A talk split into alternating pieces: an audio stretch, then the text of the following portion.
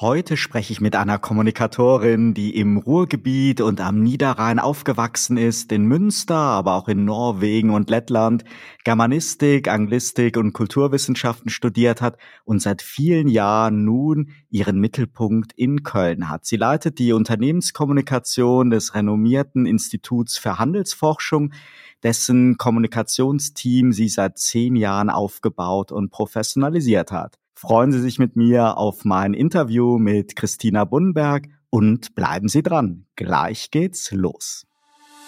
Sie hören Turtle Zone Blended Communication, den Podcast für Kommunikatoren. Mit Oliver Schwarz und spannenden Gästen. Schön, dass Sie wieder bei Blended Communication mit dabei sind. Heute spreche ich mit der Leiterin der Unternehmenskommunikation des Kölner Instituts für Handelsforschung, Christina Bunnenberg. Guten Morgen und herzlich willkommen, Christina. Guten Morgen, Oliver. Danke für die Einladung. Christina, vor zwei Jahren hattet ihr ein doppeltes Jubiläum. Das IFH hat sein 90-jähriges Bestehen feiern können, das ECC, eure Spachte für den digitalen Handel, den 20. Geburtstag.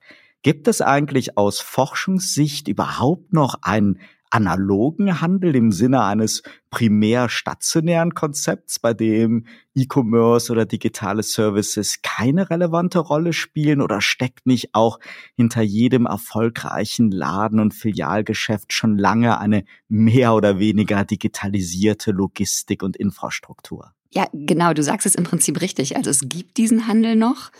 Die Frage ist, wie erfolgreich ist er dann tatsächlich auch? Ähm, also es gibt eigentlich keinen Handel, der nicht auch irgendwo digital ähm, gedacht werden muss. Ob das äh, allein die Suche nach den Öffnungszeiten im Netz ist ähm, oder ob dann tatsächlich auch komplett das Sortiment äh, digital abgebildet ist, äh, Online-Shopping gemacht wird, über Instagram verkauft wird etc. Die äh, Spannweite ist da ja sehr groß. Bevor wir auf eure Kommunikationsarbeit zu sprechen kommen, gib uns doch erstmal so ein Gefühl, was das IFH genau macht und was eure wichtigsten Forschungs- und Dienstleistungssäulen sind. Oh, das ist viel. Also äh, genau, das IFA Köln ist ein Marktforschungs- und Beratungsunternehmen im Handelsumfeld. Aktuelle Fokusthemen sind vor allem äh, Strukturwandel und Digitalisierung. Wir sagen immer, wir helfen unseren Kunden, ihre Kunden besser zu verstehen und ihr Geschäftsmodell für die Zukunft sicher zu machen. Ich habe in der Anmoderation schon erwähnt, dass du in den letzten zehn Jahren die Unternehmenskommunikation so von einer One-Woman-Show zu einem Team von vier Kommunikatorinnen ausbauen konntest.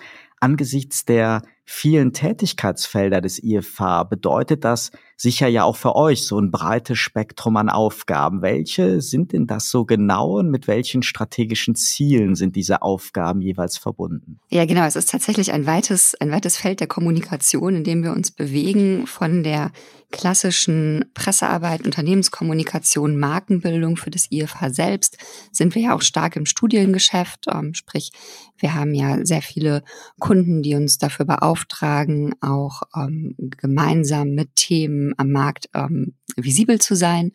Das heißt, ähm, auch da beraten wir tatsächlich ähm, Kunden hinsichtlich ihrer ähm, eigenen Kommunikations- und Vertriebsarbeit.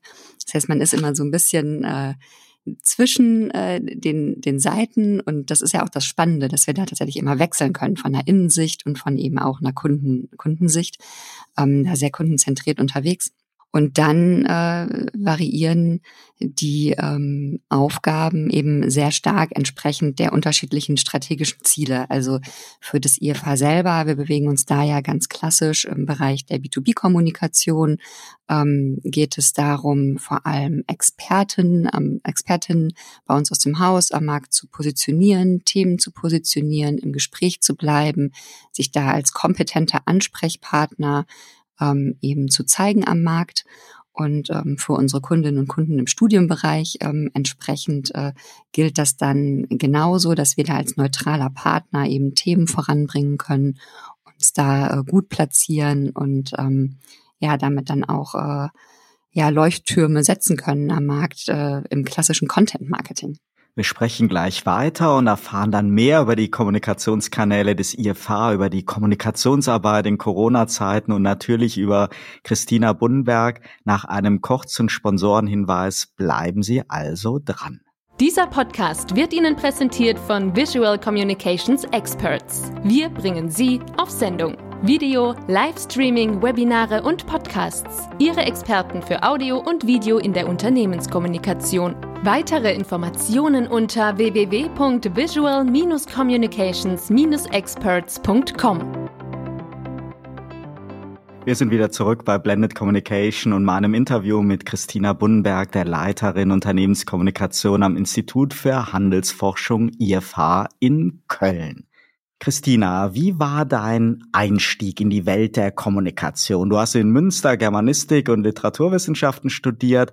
Hattest du da schon so dieses Ziel Unternehmenskommunikation vor Augen oder noch ganz andere Berufsideen? Ja, tatsächlich äh, hatte ich das da schon vor Augen. Ich fand das immer schon wahnsinnig äh, interessant, wie Unternehmen eben ihre Kommunikation aufstellen, sich mit den unterschiedlichen Stakeholdergruppen auseinandersetzen und ähm, habe dann vergleichsweise früh während des Studiums, also nach der Schule wusste ich es jetzt nicht direkt, aber während des Studiums entsprechend ähm, mir auch Praktikumsstellen gesucht, war da eine Zeit lang bei Siemens in der Kommunikation, ähm, war mal bei Haniel in der Kommunikation, ähm, da dann tatsächlich ja auch schon der Kontakt zum Handel.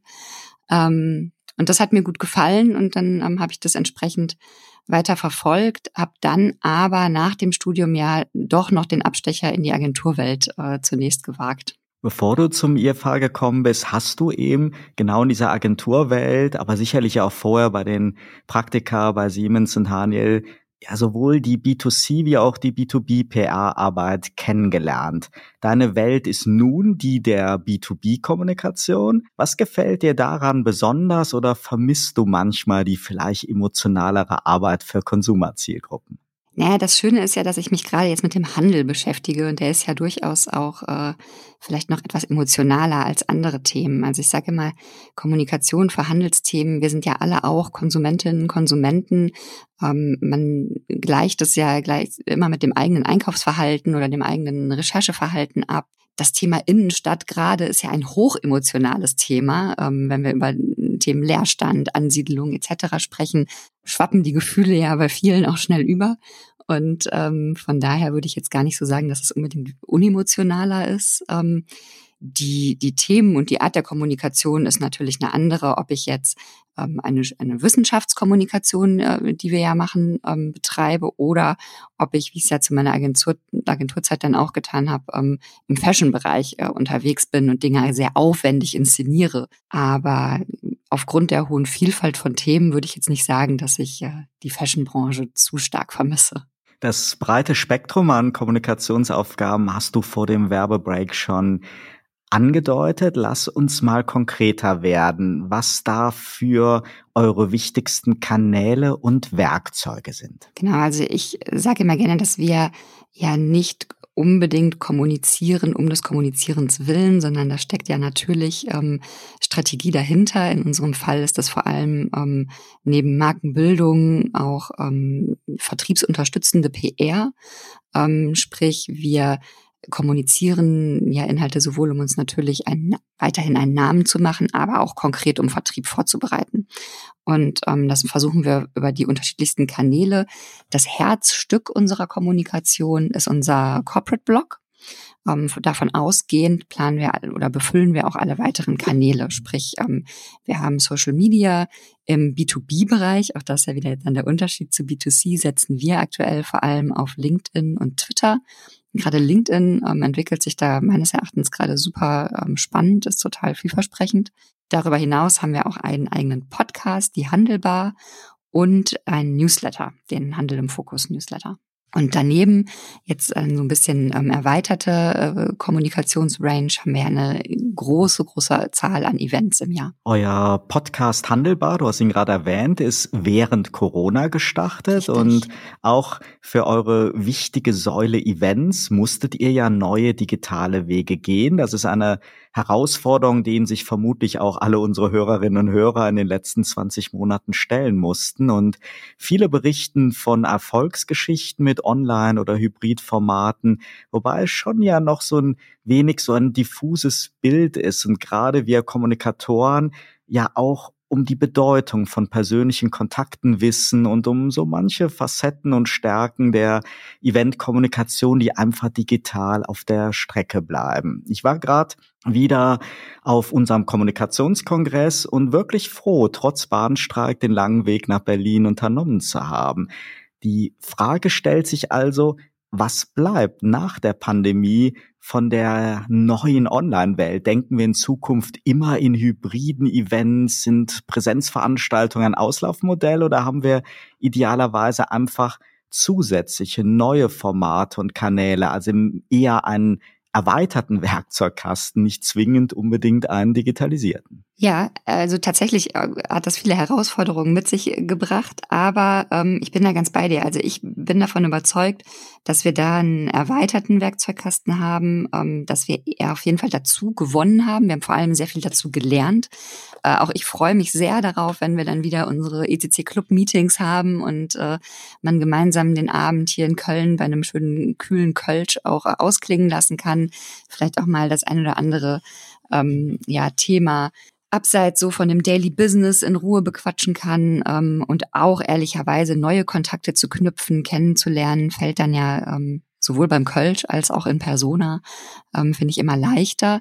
Allerdings ähm, glaube ich, dass es ganz, ganz stark davon abhängt, gerade bei den Events, welches Ziel verfolge ich eigentlich mit dem Event? Möchte ich tatsächlich dieses Thema Kontakten, Networking in den Mittelpunkt stellen? Oder geht es darum, wirklich kurz, knapp Infos, ähm, wir machen mal äh, unser Netzwerk ein bisschen schlauer, versuchen eben Themen zu positionieren ähm, oder Personen zu positionieren, wie wir es ja beispielsweise äh, mit unserer ECC Web Talk-Reihe machen. Ähm, dann funktionieren diese digitalen Formate sehr, sehr gut, weil man unter Umständen ja da auch Zielgruppen erreicht, die sich vielleicht eben nicht auf den Weg machen würden, weil es eben entweder nicht in ihren familiären Alltag passt oder weil gar keine Reisebudgets zur Verfügung stehen oder ähm, weil das einfach auch sonst nicht in den Arbeitsalltag passt. Und ähm, gerade um auch den Bogen vielleicht nochmal zur ähm, Pressearbeit zurückzuspannen, habe ich jetzt äh, in den vergangenen Monaten die Erfahrung gemacht, dass ähm, gerade die Kolleginnen und Kollegen aus den Medien auch äh, super dankbar sind für digitale Formate und ähm, das auch total gut äh, funktioniert und wir die auch super erreichen, weil ähm, ne, jeder kennt das irgendwie so Redaktionsalltag, das hat sich auch sehr stark gewandelt in den letzten Jahren. Und äh, einen Weg zu einer großen Pressekonferenz ähm, dann auch auf sich zu nehmen, klar, das macht man für die großen Marktplayer, ähm, aber vielleicht nicht zwingend, weil wir eine neue Studie vorstellen. Und ähm, da hat es jetzt aber sehr, sehr gut funktioniert, so dass wir da auch schöne Reichweiten hatten, guten Austausch hatten. Ähm, also ich glaube, es hängt sehr stark von der strategischen Zielsetzung auch ab, was möchte ich mit einer Veranstaltung oder einem Event auch erreichen. Was ist denn eure Zielgruppe bei eurem neuen Podcast? Wen wollt ihr damit erreichen? Alle. das ist ganz einfach. Also es ist tatsächlich ähm, so, dass wir ja eine sehr, sehr differenzierte Zielgruppe haben. Deswegen sind die Themen ähm, auch sehr unterschiedlich und auch die Interviewpartner und Partnerinnen aus den unterschiedlichsten Branchen. Also wir als IFA Köln sind ja nicht auf eine Branche festgelegt und auch der Handel umfasst bei uns ja nicht nur sagen wir mal, eng gefasst stationären Einzelhandel, Onlinehandel, sondern ähm, auch alle Gruppen drumherum, also die Konsumgüterindustrie, ähm, unterschiedlichste Dienstleister rund um den Handel, also von, ich sag mal, angefangen bei Kassensystemen bis hin äh, über, weiß nicht, Fulfillment und ähm, dann tatsächlich die komplette Digitalwelt mit Shops etc. Also da sind wir wirklich sehr, sehr ähm, weit, weit gefasst. Ähm, hinzu kommen Kommunen, ähm, Wirtschaftsförderung, wenn man jetzt das ganze Thema Innenstadt denkt.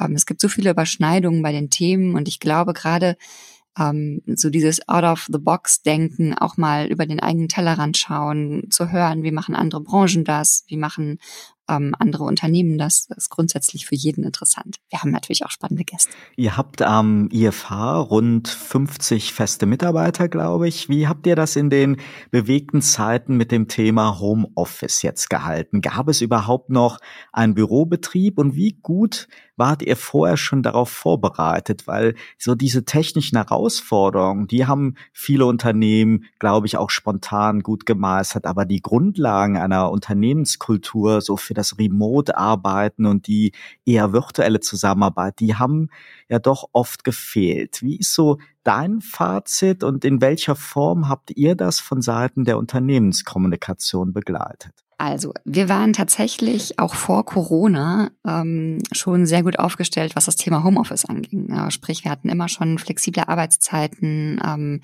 jeder hatte auch schon vor Corona die Möglichkeit, ins Homeoffice zu gehen, sei es beispielsweise, man sagt, ich schreibe eine Studie, ich brauche meine Ruhe ähm, oder ich habe mich zurückgezogen, wenn es mal darum ging, irgendwie Texte zu finalisieren ähm, und man einfach nicht möchte, dass irgendwie man noch den Kollegen, die Kolleginnen rechts im Büro von sich äh, telefonieren hört. Ähm, also auch da waren wir vor Corona einfach schon sehr gut aufgestellt und tatsächlich auch technisch schon sehr gut aufgestellt. Ähm, so dass der Switch uns da vergleichsweise leicht gelang, was jetzt so rein das, die technische Ausstattung und ähm, ja auch das sich daran gewöhnen, zu Hause zu arbeiten anging. Ähm, obwohl natürlich die Mehrheit der Kolleginnen und Kollegen eigentlich äh, sonst vorher immer in Präsenz gearbeitet hat. Ähm, es gibt sehr, sehr, sehr, sehr viele Videomeetings, ähm, so dass man sich wenigstens sieht.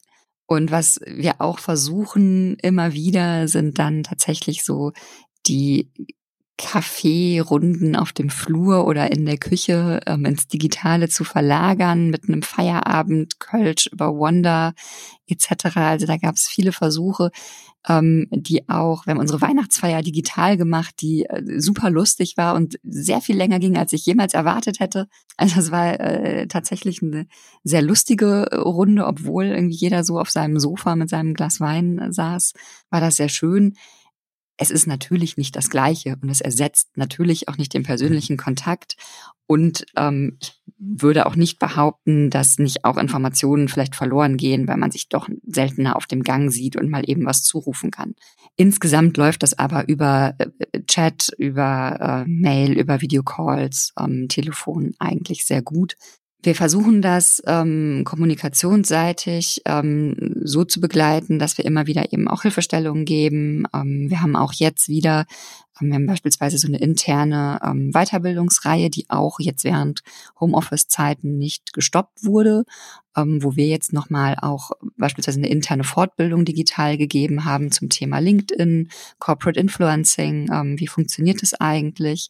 Das wird dann auch entsprechend aufgezeichnet für die Kolleginnen und Kollegen, die nicht dran teilnehmen konnten. Sie versuchen vor allem auch diese Angebote, die es vorher gab, dann eben weiterzuführen, um da ähm, ja, dann uns dadurch jetzt auch nicht ausbremsen zu lassen. Du hast mir im Vorgespräch erzählt, wie gut die Unterstützung seitens der Geschäftsführung bei euch ist und welchen hohen Stellenwert die Kommunikation von Anfang an eingenommen hat. Und du hast ja eben schon ein wenig über die strategischen Ziele so der einzelnen Aufgaben gesprochen. Kommen wir einmal zum Thema Erfolge und Erfolgsmessung der Unternehmenskommunikation. Es ist klar geworden, dass du und dein Team ja auch eine vertriebsunterstützende Funktion habt und auch Marketingaufgaben dazugehören. Aber habt ihr auch so ein langfristiges, übergeordnetes, so ein Metaziel, auf das alle Kommunikationsmaßnahmen einzahlen sollen? Und wie bewertet ihr dies an der Kundenzahl, an Umsätzen, an Anfragen, an Speaking Opportunities? Und in dem Zusammenhang seid ihr eigentlich so als Forschungsdienstleister auch in einem Wettbewerbsumfeld? Also vergleicht ihr eure Erfolge auch mit denen von anderen Instituten? Ja, also wir sind da tatsächlich, glaube ich, auch in einer sehr privilegierten Lage, weil ähm, während ich das auch aus Agenturzeiten beispielsweise noch kenne, dass man sehr darum ähm, buhlen muss, dann auch wahrgenommen zu werden, ähm, haben wir uns tatsächlich in den letzten zehn Jahren, in denen ich am IFH bin, da schon wirklich eine sehr, sehr, sehr, sehr gute Position erarbeitet. Ähm, das heißt, ich schreibe tatsächlich kaum noch Themenvorschläge, sondern ähm, wir haben es geschafft, wirklich ähm, uns da so als kompetenter Ansprechpartner zu positionieren, dass wir einfach auch sehr viele Anfragen von außen bekommen. Und zur Messbarkeit ist es ja tatsächlich so, das wissen wir alle, Kommunikation lässt sich an bestimmten Kennziffern messen. Ich habe natürlich ein Website-Controlling, ich kann äh, gucken, wie wird mein Newsletter geklickt, ich kann letztlich schon auch in die Conversions reingehen, wenn es jetzt um nicht, Studienvertriebs- äh, oder Studienvertriebssupport geht. Aber beim Thema Markenbildung, ähm, Expertenwissen ist die Messbarkeit am Ende ja doch ein Gefühl. Und ähm, da muss ich ganz ehrlich sagen, also Highlights natürlich, äh, wenn man dann die Geschäftsführung in der Tagesschau platziert bekommt oder mal wieder ein Handelsblatt-Cover ähm, in den Händen hält, da freue ich mich außerordentlich drüber. Das ist auch für mich kein Alltag. Das ist äh, dann schon toll, eine Leistung auch von den Kolleginnen. Aber ähm, wir merken doch, dass wir so einen guten Stamm an Journalistinnen und Journalisten haben, die sich eben regelmäßig melden und Input bekommen und ähm, auch die Kolleginnen und Kollegen im Haus da wirklich ganz toll mitarbeiten und auch äh, zügig zuliefern. Ähm, und da auch einfach die Abteilung sehr gut unterstützen. Und ähm, das ist, glaube ich, keine Selbstverständlichkeit. Und dieser Stellenwert, den du gerade ähm, erwähnt hast, den die Kommunikationsarbeit ähm, bei uns im Haus einnimmt, der wird einfach vom Team getragen. Der wird von der Geschäftsführung ganz stark unterstützt und der wird aber auch insgesamt vom Team getragen, denn wir positionieren strategisch ja die Expertinnen und Experten bei uns aus dem Haus. Und wenn die keine Lust darauf hätten, das zu tun, dann sähe ich ja auch alt aus mit meiner Kommunikationsstrategie. Wohl, wohl wahr. Christina, du hast eben schon ein bisschen die Brücke zu meiner nächsten Frage gebaut. Was waren denn für dich in deinen zehn Jahren beim IFH, aber vielleicht auch in letzter Zeit so die Projekte, die Kampagnen oder Events, die dir am meisten Spaß gemacht haben und worauf du als Kommunikatorin am meisten stolz bist? Also was ich wahnsinnig spannend finde, wirklich sind gerade alle unsere Themen rund um Strukturwandel, Innenstadt, ähm, Vitalisierung, multifunktionale Innenstädte. Das finde ich wahnsinnig, also finde ich persönlich äh, wahnsinnig spannend. Und ähm, wir haben ja vor ich darf jetzt nichts Falsches sagen, ich glaube vor sechs Jahren ähm, das erste Mal unsere Studie Vitale Innenstädte äh, rausgebracht. Und das hat mich wahnsinnig überrannt, weil ähm, wir wussten, dass das ein Thema ist, womit wir den Nerv der Zeit treffen.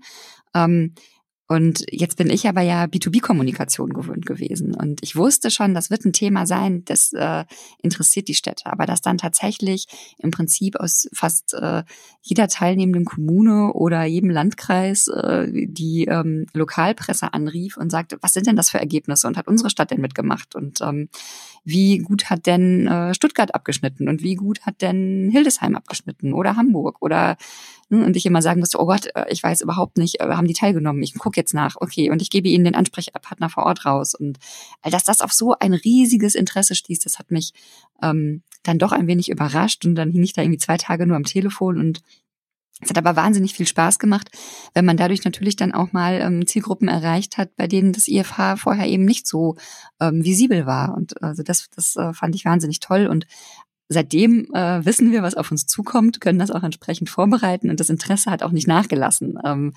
sondern äh, umgekehrt. Wir arbeiten da jetzt mit den Kommunen sehr, sehr eng zusammen. Ich habe sehr viel auch über kommunale Kommunikation gelernt und ähm, ja, können das äh, entsprechend äh, da vorbereiten, denen auch Serviceleistungen an die Hand geben und äh, da anders agieren. Also das ist auf jeden Fall ein Highlight. Und ähm, ja, ansonsten sieht man alles rund um äh, Amazon, wenn wir da eine Titelseite auf dem Handelsblatt haben, das ist natürlich schon grandios. Ja, du hast gerade mehrfach das Stichwort Innenstädte erwähnt und zuletzt eben jetzt auch, auch Amazon. Das sind ja so diese beiden Pole. Und es wird ja oft immer so getan, als wäre Amazon halt der Killer für die Innenstädte, für die Läden. Auf der anderen Seite hat man schon den Eindruck, dass es auch viele hausgemachte Probleme sind. Insofern ist natürlich spannend, wenn die Städte, die Kommunen auch im Stadtmarketing sich Gedanken machen, was können wir strukturell verbessern, damit wir noch lebendige Innenstädte haben. Wie, wie siehst du das jetzt mal ganz persönlich, so in deinem Konsumverhalten? Was sind so Konzepte, wo du sagst, da macht es dir wirklich Spaß, in die Stadt zu gehen? Oder was sind Dinge, wo du sagst, Leute, wenn der Service so schlecht ist oder bei den Herausforderungen, dann bestelle ich doch lieber bei Amazon? Für mich persönlich als Konsumentin ist immer ein gut kuratiertes Sortiment total entscheidend. Also ich gehe gerne in Läden, in denen ich neue Marken entdecken kann, ähm, vielleicht hochwertige Marken entdecken kann, ähm, nachhaltig produzierte Marken entdecken kann, die ich jetzt online vielleicht ähm, auf Anhieb nicht so finden würde, ähm, die ich auch vielleicht bei Amazon beispielsweise äh, so schnell nicht finden würde. Ähm, als Beispiel, wir haben hier in Köln eine Straße weiter ein ganz tollen kleinen Laden, der ähm, eben nachhaltig äh, produzierende Labels ähm, im Programm hat, ähm, über unterschiedliche ähm, Sortimente hinweg. ähm, da gehe ich total gerne hin. Ähm, dann gerade ich äh, im Bereich äh, Kinderbekleidung beispielsweise ähm, gehe ich gerne noch in Läden und, und guck, was gibt's da irgendwie für neue Marken, die ich nicht auf dem Schirm habe ähm, und lass mich da inspirieren. Ansonsten ähm, bin ich jetzt selten in der Stadt, gebe ich zu. Christina, kein Gespräch, kein Interview in diesen Zeiten, in dem man nicht auch auf Zukunftspläne und kleine oder große Wünsche für die erhoffte Zeit nach Corona, diese viel beschriebene Rückkehr zur Normalität zu sprechen kommt. Und letztes Jahr war es für viele ja, meiner Gesprächspartner so die Reise oder der Restaurantbesuch, für andere das Wiedersehen mit Freunden und Kollegen und wieder andere haben diese Zeit genutzt und lange vergessene Interessen und Hobbys wiederentdeckt oder zum ersten Mal begonnen. Wie war und ist denn das bei dir gewesen? Also äh, beruflich gesehen würde ich sagen, freue ich mich vor allem, wenn wir unseren Podcast in Person aufzeichnen können. Der äh, heißt ja Handelbar und eigentlich äh, war das Konzept dahinter, dass man an einer Bar anstößt und sich eben auf äh, Record quasi zu Themen austauscht. Das geht natürlich in Corona-Zeiten ähm, etwas verloren. Privat äh, wird die Antwort vielleicht für jemanden, der in Köln sitzt, wenig überraschen. Ich hoffe sehr auf die nächste Karnevalssession. Das kann ich gut nachvollziehen. Äh, zum Abschluss, Christina, wenn jetzt Hörerinnen und Hörer neugierig geworden sind und als Kommunikatoren eines E-Commerce oder Handelsunternehmens oder eines Herstellers überlegen, mit euch zusammen Content oder Studien zu produzieren und von eurem Know-how zu profitieren, welche eurer Services eignen sich besonders gut für die Unternehmenskommunikation eurer Kunden? Also das ist vor allem das Thema ähm, Studien oder Webtalks. Also das hängt auch da natürlich, müsste man mal gucken, was ist das Ziel. Äh, wenn sprechen wir über Lead-Generierung, sprechen wir über Content-Marketing, sprechen wir über Expertenpositionierung. Also da muss man dann natürlich immer so ein bisschen gucken. Aber ähm, ich sag mal, eine fundierte, reichweitenstarke Studie mit uns zu machen, schadet äh, um, aus Dienstleistersicht beispielsweise niemandem. Das würde ich jederzeit empfehlen. Große Handelsunternehmen oder Herstellerunternehmen sind dann vor allem auch bei uns gut aufgehoben, wenn es in die unternehmensindividuellen Leistungen geht. Ähm, da bin ich dann an Kommunikationsstelle tatsächlich äh, ein bisschen raus, aber auch äh, wir arbeiten ja auch sehr, sehr, sehr viele Projekte, äh, wo die Kommunikation keine Rolle spielt und äh, die kommen dann da eher zum Tragen, wenn es um die Zukunftssicherung und strategische Ausrichtung geht. Lass mich beim Thema Studie noch einmal nachhaken. Wie, wie läuft so eine Studie ab? Das Ganze muss ja auch in irgendeiner Form wissenschaftlich fundiert sein, weil bei der Flut der Studien kommt es ja auch auf das Thema Relevanz drauf an. Wie lange muss ich so einen Vorlauf planen und wie ja, wie, wie kann ich mir das so von der Vorgehensweise vorstellen? Ja, um das vielleicht auch nochmal weg, vorwegzunehmen. Also unsere Studien sind natürlich alle wissenschaftlich fundiert. Das ist auch unser ähm, USP an der Stelle. Also es ist einfach ein handwerklich, wissenschaftlich sauberes Ergebnis, was man in den Händen hält. Es ist keine ähm, schnell zusammengeschriebene Thesen nur auf PR ausgerichtete Studie. Wie man ja leider sehr, sehr häufig heutzutage sieht, ja. Genau, also und das ist natürlich auch das, wo man dann sagt, okay, da müssen wir uns, wenn wir was, wenn wir was ähm, wirklich auch Hochwertiges produzieren wollen, ähm, wo man dann nicht, und da muss man auch sagen, gerade im B2B-Kontext, die Kolleginnen und Kollegen von der Presse beschäftigen sich ja auch teilweise seit vielen Jahren intensiv mit den Themen. Die merken natürlich auch, wenn da irgendwie was nicht stimmt. Also die fragen auch gezielt nach und die gucken auch auf Stichproben und die gucken ähm, auch, äh, ob die Fragestellung passt oder ob das jetzt nur oberflächlich mal eben so ein bisschen beackert ist. Also da ähm, differenzieren wir uns an der Stelle natürlich schon ganz klar. Und ähm, ansonsten fürs Timing, wenn wir wissen, was wir für eine klare Fragestellung haben und ähm, wenn wir dann entsprechend in je nach je nach Design, also die Frage ist ja auch, wird telefoniert, gibt es eine Online-Befragung, ähm, gibt es einen kombinierten qualitativen, quantitativen Ansatz. Ähm, also da sind dann die äh, Kollegen und Kolleginnen natürlich äh, gefragt bei uns, das dann auch entsprechend ähm, der Fragestellung Studiendesign aufzusetzen. Aber dann kann das schon schnell gehen. Also ähm, es ist durchaus möglich zu sagen, ich habe eine Fragestellung und in acht Wochen gehen wir mit der Pressemitteilung raus, wenn die Abstimmungswege kurz sind und man ganz klar weiß, was man machen möchte. Das geht schon. Also wir würden noch Kampagnen umgesetzt bekommen dieses Jahr. Vielen Dank, Christina, für das spannende Gespräch. Dir und deinem Team beim IFH weiterhin viel Erfolg und alles Gute. Danke dir, Oliver. Danke fürs Gespräch. Liebe Podcast-Freunde, seien Sie auch bei der nächsten Episode von Blended Communication wieder mit dabei.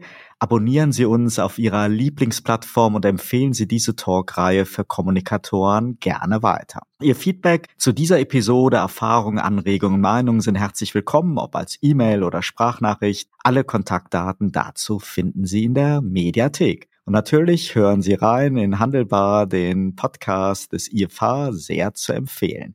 Ich freue mich auf ein baldiges Wiederhören. Ihr Oliver Schwarz. Turtle Zone Blended Communication, der Podcast für Kommunikatoren mit Oliver Schwarz. Auf allen Podcast-Plattformen und auf turtlezone.de. Eine Produktion von Turtle Media aus dem Podcast-Studio in Ettlingen bei Karlsruhe.